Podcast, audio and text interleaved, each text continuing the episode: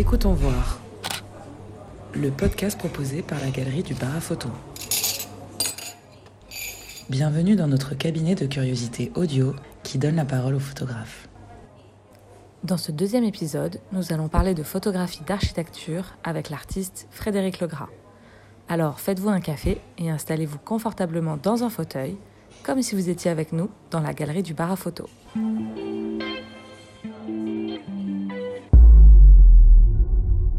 Bonjour Frédéric. Bonjour. Nous allons discuter ensemble de cette thématique photographie d'architecture et avec l'expo qui est en cours au bar à photo, visible jusqu'au 9 février. Mais déjà, pour remettre un petit peu euh, de contexte, est-ce que Frédéric, tu peux te présenter? Je suis venu à la photo, je crois qu'on était en 2015. Ouais. J'avais besoin de quelque chose qui m'occupe fortement l'esprit. Et la photo, j'avais toujours eu envie d'en faire, mais sans y parvenir, parce que niveau débutant. Et puis bah là, euh, j'ai décidé de me jeter euh, corps et âme dessus. Et j'ai acheté un boîtier et je suis parti sur Internet pour savoir comment on s'en sert. Au même moment, je quittais Perpignan pour partir en haute montagne. Le décor était tel que la photo, ça paraissait euh, une évidence. La photographie, tu l'abordes comme quelque chose que tu as appris seul. C'est ça, en tous les cas au début. Donc cet élément déclencheur de la photographie d'architecture est arrivé quand dans ton parcours Puisque là tu parles de paysage. C'est arrivé quand je suis venu m'installer à Montpellier. En 2018, je travaillais sur la pose longue et sur l'eau. Donc arrivé à Montpellier, je me suis dit que c'était super parce qu'il y avait de l'eau partout. Et en fait, ça m'a vite ennuyé. Comme je venais des montagnes, il y avait là-haut, il y avait les, montagnards disaient souvent que les vacances à la mer, au bout de deux jours, ils pétaient un câble parce que c'était tout plat et que les montagnes leur manquaient. Je comprenais pas la signification, mais une fois que je me suis retrouvé à Montpellier, en fait, j'ai compris la signification que les montagnes manquent beaucoup parce qu'elles sont très présentes quand on vit en haute altitude. Bah, naturellement, j'ai commencé à lever les yeux vers le ciel et à force de découvrir les quartiers différents de Montpellier, je suis arrivé à ce que l'architecture m'attire de plus en plus.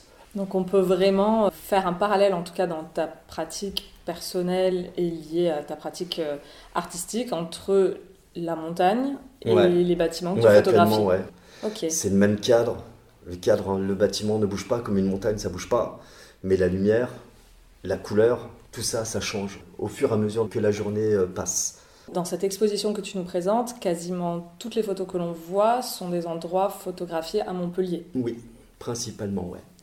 Quand tu arrives à Montpellier, je ne sais pas si on peut déjà parler de choc visuel, mais ça, ça ouvre plein de choses sur l'imaginaire, de faire le parallèle entre des bâtiments et des montagnes. C'est assez beau comme, euh, comme idée. Quand tu te balades dans Montpellier, qui est une ville au final que tu ne connais pas, tu n'es Ouais. pas d'ici. C'est ça, Ouais, ouais. même je, pas de la région, je suis- ouais, ouais, de, j'étais sur Perpignan avant, donc c'est encore plus sauvage. Donc non, non, pas obligatoirement sur Montpellier, je connais pas.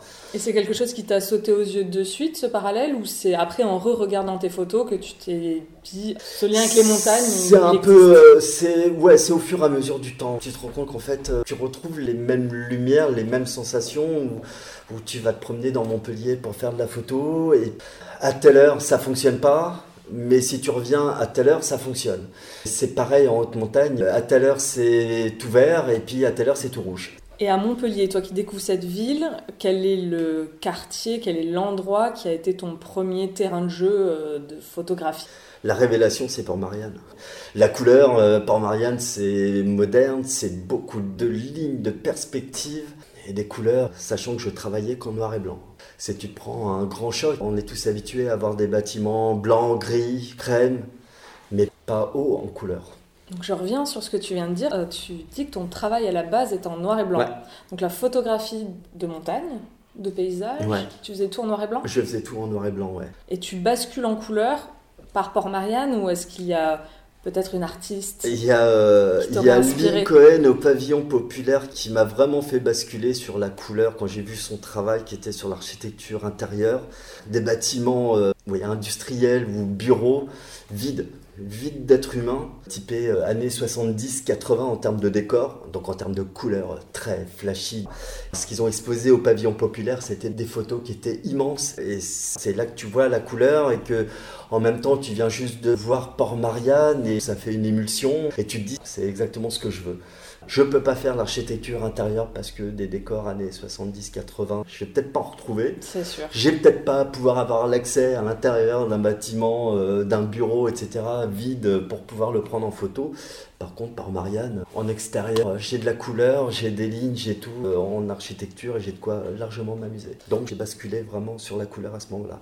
Du coup, tu as une double révélation. Montpellier, c'est le choc. Ouais, ouais, c'est euh, culturel. Quand tu y vis, tu te rends compte que oui, c'est très culturel, que c'est très en mouvement, c'est très dynamique. Et des lieux comme le pavillon populaire, c'est un bonheur. C'est quand même fou de passer des montagnes en noir et blanc à Port-Marianne en couleur. Euh, ouais, mais les montagnes en noir et blanc, je ne savais pas travailler la couleur déjà. J'apprenais la photographie aussi quelque part. La photographie était un exutoire pour moi. Je voyais des choses belles à l'intérieur. Quand j'avais l'œil dans mon viseur, je voyais des choses belles. Je voyais pas obligatoirement des choses jolies dans ma vie de tous les jours à ce moment-là. Donc j'étais en noir et blanc. Ici, ça a changé. C'est le cours de ta vie qui change, qui évolue et qui fait que tu bascules au fur et à mesure et tu passes à autre chose. Et du coup, pour toi, quelle serait une forme de journée type pour photographier? Tu attrapes ton sac, tu mets ta playlist dans les oreilles et tu te dis tiens, je vais aller me balader. Tout simplement. Tu connais le quartier, mais tu sais pas ce que tu vas y découvrir, peut-être quelque chose de nouveau, peut-être que tu vas repasser dans le même bâtiment, il t'a pas parlé. Et puis ce jour-là, il te parle. Il y a quelque chose qui vient te chatouiller l'œil, et ça peut être euh, principalement, ça va être une lumière qui va venir te chatouiller l'œil, va t'amener un contraste qui va attirer ton regard et que tu vas voir.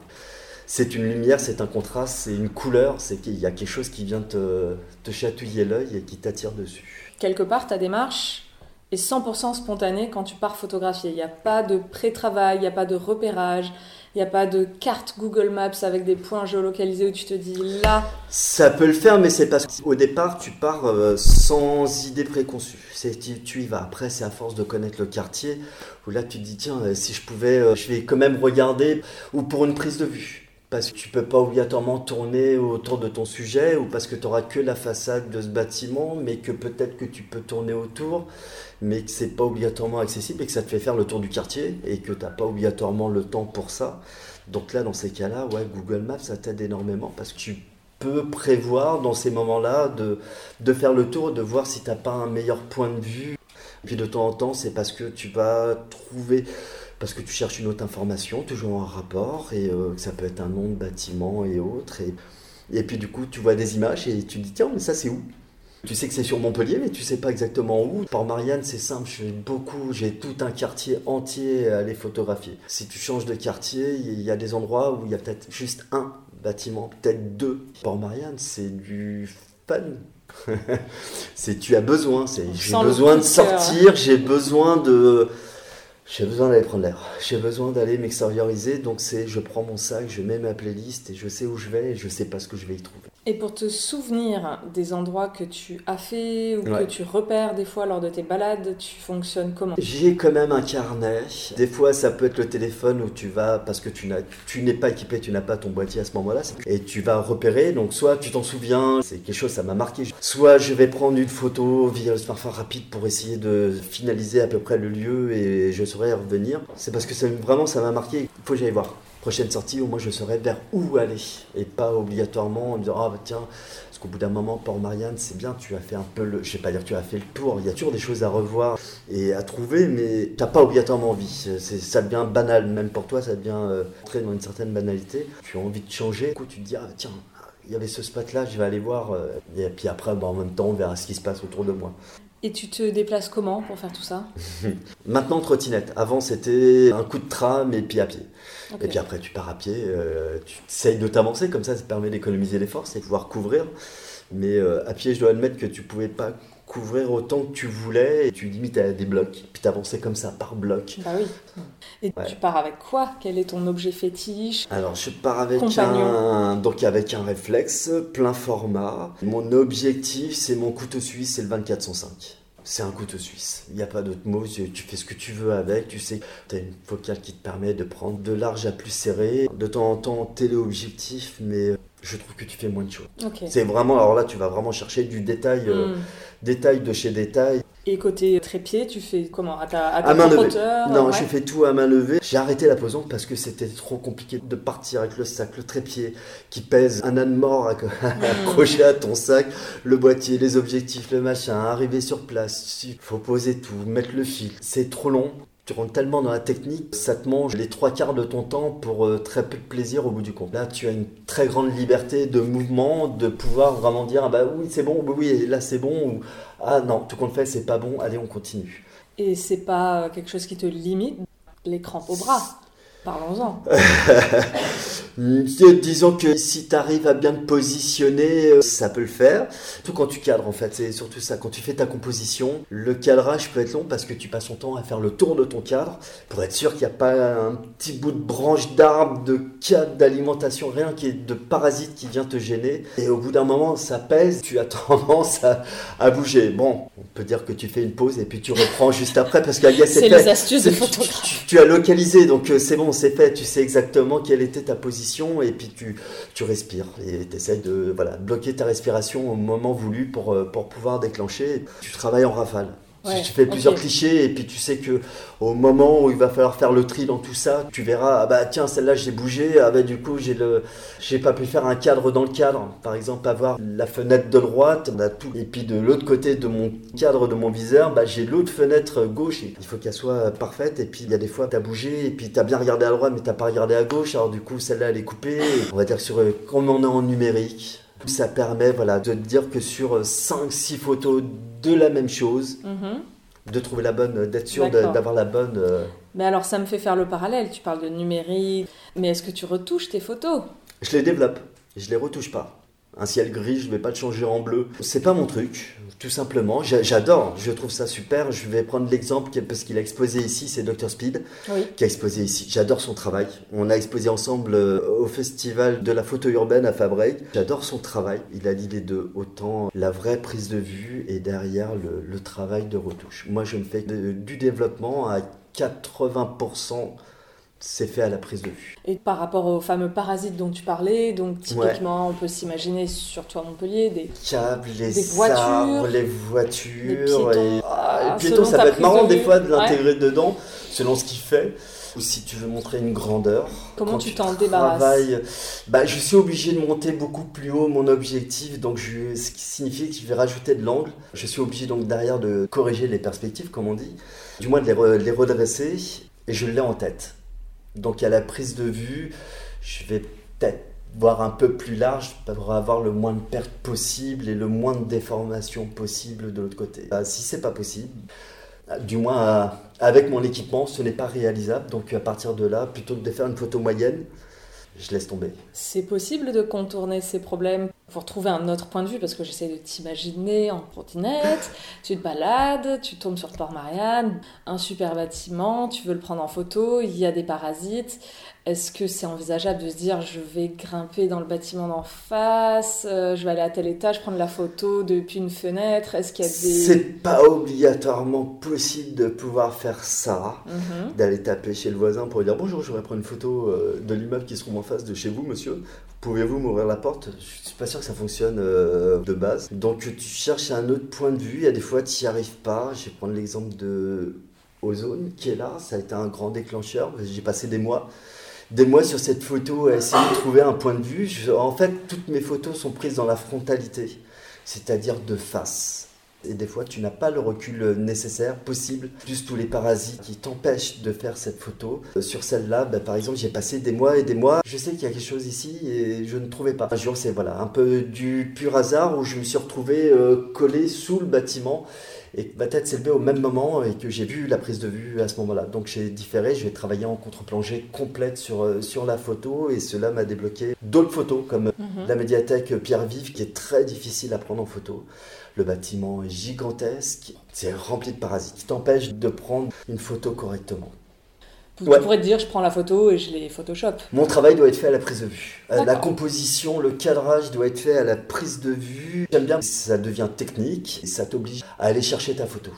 Ça serait trop simple. J'arrive, je peux mettre un coup de pinceau et puis mon câble électrique, il n'existe plus. Mm.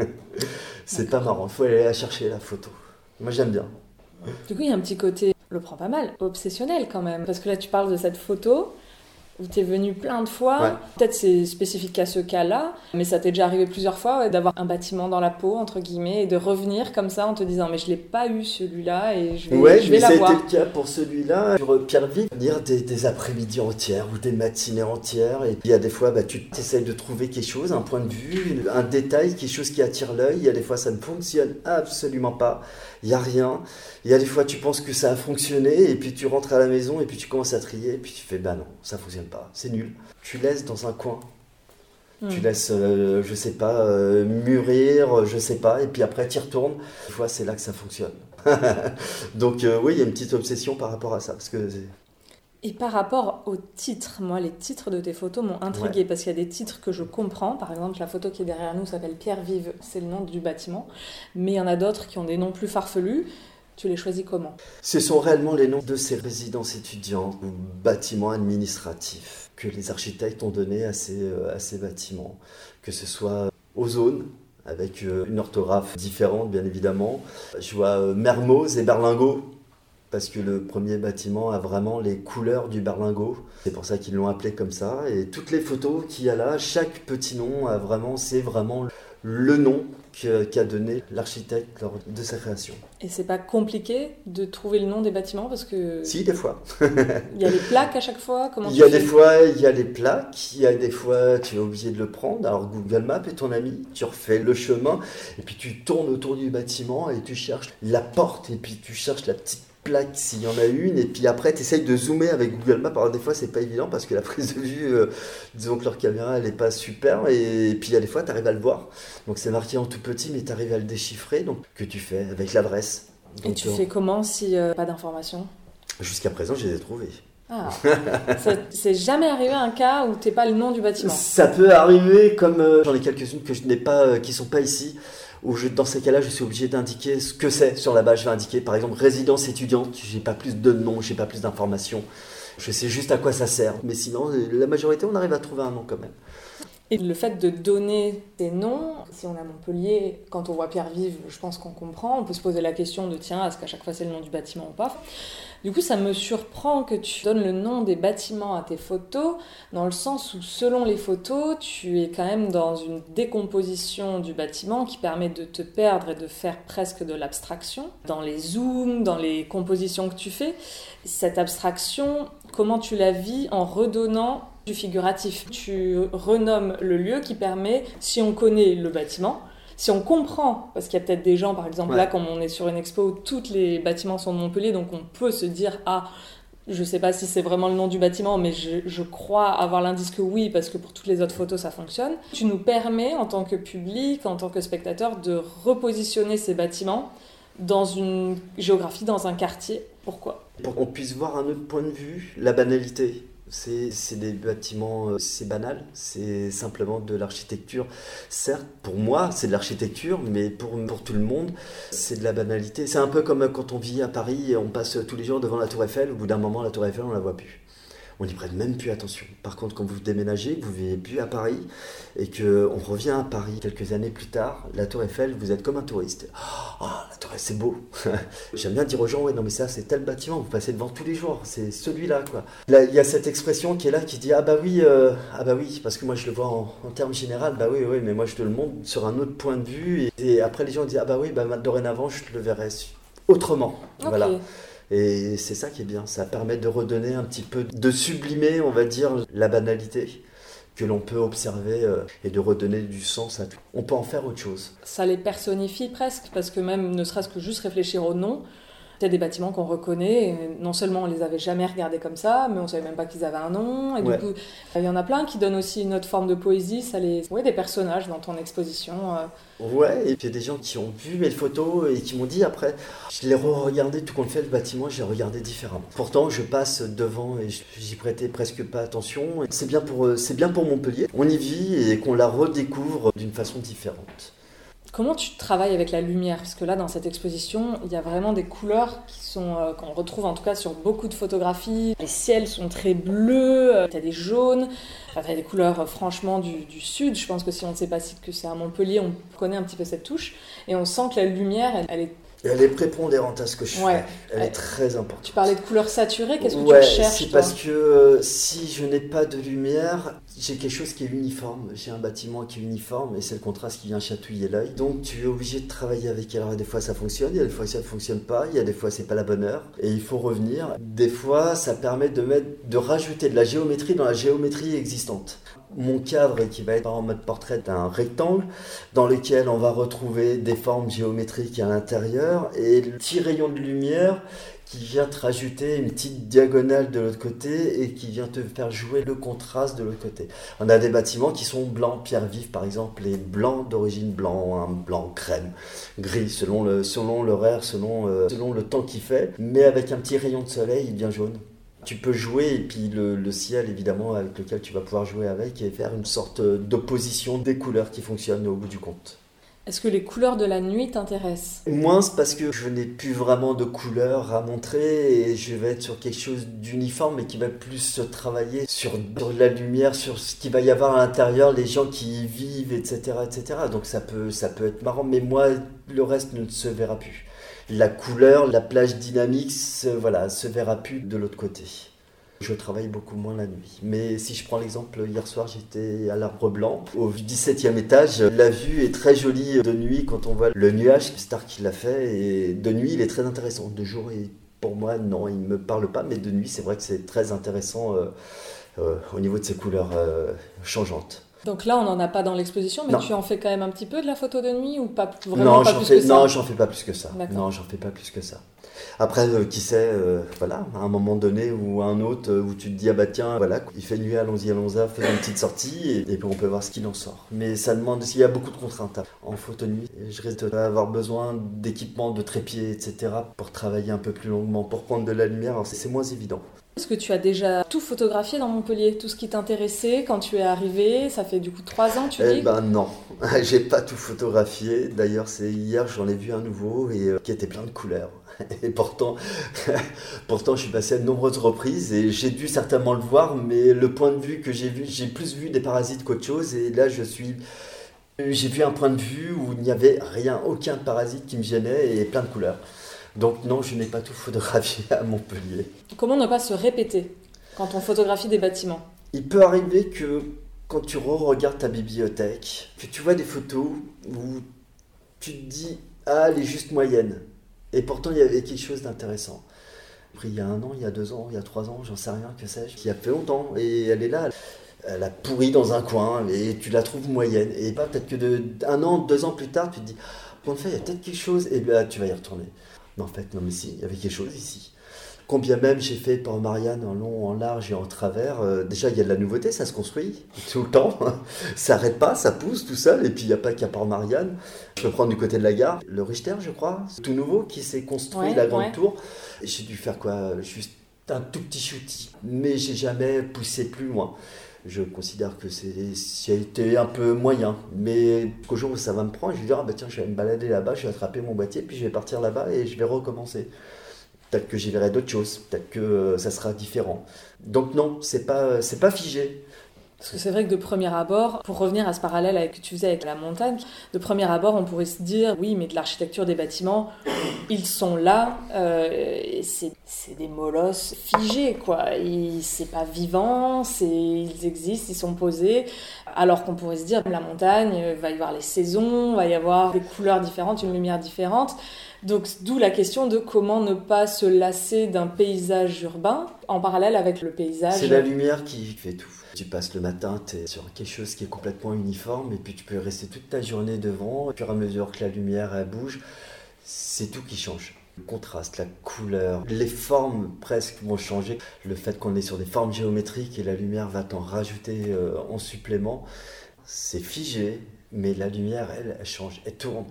Le temps que euh, ça peut être gris, ça peut être, on va dire, une éclaircie ou ombragé, ou voilà. D'un coup, il y a un petit filet, il y a toujours quelque chose. C'est comme si quand tu vas sur la place de la comédie, hein, c'est très agréable, c'est toujours très ensoleillé, surtout quand c'est l'hiver. Tu arrives, es plein soleil, tu es content, tu te mets en terrasse et tu bois ton café, et pourtant le soleil il tourne. Et quand on arrive sur des lumières qui commencent à devenir euh, rasantes, ça tombe pile sur l'opéra et ça descend au fur et à mesure. Et voilà, c'est les ombres, elles sont changeantes. Donc on n'a jamais la même chose. Pourtant, c'est toujours la même chose. Mais c'est la lumière qui permet de d'amener cette, euh, dire cette, ouais, cette nuance et cette magie aussi quelque part. Mhm.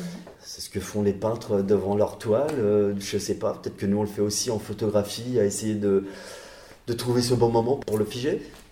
Voilà. Tu as déjà euh, une exposition d'un seul et unique bâtiment, vu qu'à travers des lumières différentes? Non, j'ai jamais pensé à assembler pour regarder la même prise de vue, par exemple, pour voir euh, Parce que tu fais le, parallèle avec ouais. la peinture, non, bah, euh, tu pourrais être Monet avec euh, Sainte-Victoire. faire le, même motif décliné en avec la lumière ou les meules de foin. Enfin, tout à fait, ouais, ouais, non, tout à fait. Est-ce que tu as une genre de de dream list de bâtiments rêvés dans le monde que tu connais, que tu as déjà vu sur des photos enfin, Est-ce qu'il y a des bâtiments qui te feraient euh, voyager parce que tu te dirais, bah, ça, euh, je vais aller le photographier? Ce sont des, Non, ce sont des endroits principalement, c'est financier, je crois, euh, en général, c'est les pôles financiers. Que ce soit Barcelone, que ce soit Londres, que ce soit La Défense à Paris. C'est des buildings qui sont tellement, on va dire, pour moi magnifique, mais très moderne avec les vitres et ça bouge beaucoup en termes de, lumière, de perspective, de ce que tu peux faire. Oui, c'est des endroits, si tu peux les faire, c'est euh, super. À Paris, il y a des nouveaux bâtiments. Jean Nouvel qui a fait la mairie, par exemple, de, Montpellier, qu'on a fait un nouveau du côté de Bercy. Euh, j'ai toujours pas eu l'occasion de pouvoir le faire, mais j'aimerais bien, euh, j'aimerais bien aller jouer aussi par là-bas.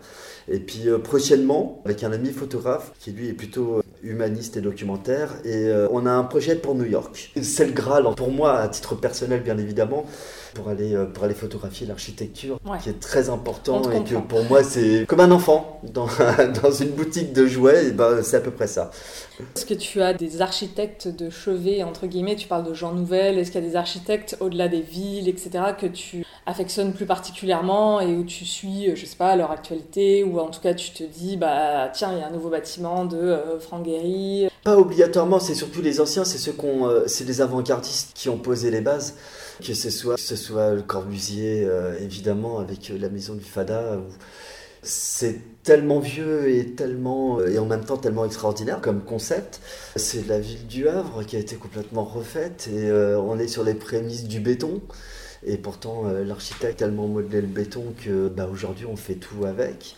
Que ceux-là sont des précurseurs. On peut parler de la Grande Motte, qui est quand même partie de rien, d'une page blanche où on a dit à l'architecte bah euh, tiens, voilà, amuse-toi. et quelque part, ces architectes-là ont fait quelque chose qui est grandiose et je présume que ça doit, ça doit beaucoup aider pour les nouveaux. Voilà, comme euh, l'Arbre Blanc, par exemple, qui a été élu le plus bel immeuble du monde, je crois que c'était en 2021, si je ne dis pas de bêtises. C'était un concours. Le but, c'était de prendre des jeunes architectes qui sortaient de l'école et de les parrainer avec un très grand architecte. Donc, euh, on dit souvent l'arbre blanc, Son Fujimoto, mais c'est quand même deux petits jeunes euh, français, deux petits jeunes architectes français qui sont partis au Japon pour faire l'ébauche de l'arbre blanc. On donne beaucoup, oui, Son Fujimoto parce que, bah oui, il est connu, mais euh, on oublie souvent la base. Est-ce que tu as aussi un petit côté historien de l'architecture dans ta double casquette de photographe et tu t'y intéresses ou est-ce que c'est partiel selon les bâtiments? Non, c'est, ouais, j'ai envie de dire c'est partiel, c'est par mes recherches. Donc du coup, euh, c'est, toujours intéressant de façon d'aller au bout, mais comme tu dis, je cherche le nom, je cherche qui l'a fait, donc je trouve l'architecte.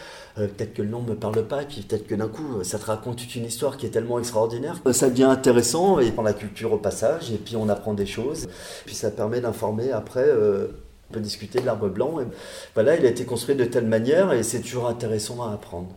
Du coup, est-ce que tu te considérerais plutôt comme un photographe traducteur, dans l'idée de traduire littéralement une construction graphique, ou plutôt un photographe interprète, dans l'idée de réinterpréter le bâtiment sans forcément chercher à traduire les intentions de l'architecte J'interprète. Quand euh, on a fait le vernissage, il y a un, monsieur qui était architecte, et c'était sur la photo Fahrenheit, et il m'a dit Ouais, c'est moi qui ai dessiné et trouvé ça. Euh, et donc c'était génial de le rencontrer. C'est surtout qu'il disait C'est génial parce qu'il y a eu un dessin, il y a quelqu'un qui a construit, et puis toi tu te réappropries cet ensemble pour en refaire une nouvelle interprétation dans tous les cas de cet immeuble. Et d'accord, oui, c'est ça, ouais, c'est refaire une. réinterpréter. Euh, c'est exactement ça. Ça t'arrive souvent de les rencontrer, les architectes, euh, ou qu'ils redécouvrent leur bâtiment, ou c'est peut-être la première fois? Non, c'était la première fois, et c'était super agréable. Ça permet de faire une boucle. C'est des génies tant au niveau, au niveau graphique qu'au niveau de la construction. Enfin, je suis admiratif devant leur travail, euh, de ce qu'ils produisent, et moi, à la rigueur, je suis au bout de la chaîne. hein. Et ça, c'est super. Des fois, je pouvais en rencontrer plus et de pouvoir dire. Tenez, regardez mon travail, euh, c'est ma façon d'avoir vu. Je vous demande pas des louanges de l'autre côté. quoi. C'est presque moi qui leur offre un cadeau à la rigueur. euh, Ouais, pour les remercier de, de m'avoir fait à moi passer un bon moment. euh, Ça, ça pourrait être des rencontres intéressantes de créateur à créateur. C'est toujours un... le fantasme. On peut se dire même des fois dans la photographie de rue, est-ce que les gens vont se reconnaître Est-ce que ça arrive Euh, Ouais. Par exemple, les- le couple du baiser de Robert Doisneau, ils se sont reconnus. Et euh, bah, c'est super que tu aies rencontré lors du vernissage ici un architecte. C'est le hasard, mais c'est. c'est Ouais, génial. c'est ça, ouais, c'est le hasard, mais c'était euh, c'était super. C'était une super rencontre par rapport à ça. Eh ben, écoute, je crois qu'on a abordé euh, beaucoup de choses. Merci beaucoup euh, Frédéric pour Merci cette euh, rencontre. Si vous voulez voir mon verre au bar photo,